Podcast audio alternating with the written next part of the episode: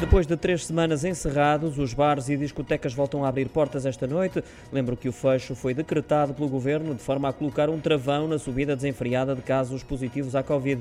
Mantém-se, no entanto, algumas limitações, desde logo a apresentação de um teste negativo, que pode ser um teste rápido PCR ou até mesmo o autoteste realizado no local e à entrada, uma imposição colocada apenas a quem ainda não tem a dose de reforço da vacina ou um certificado de recuperação da doença. Está igualmente proibido o consumo de bebidas alcoólicas na via pública, a não ser que isso aconteça num estabelecimento com serviço de esplanada.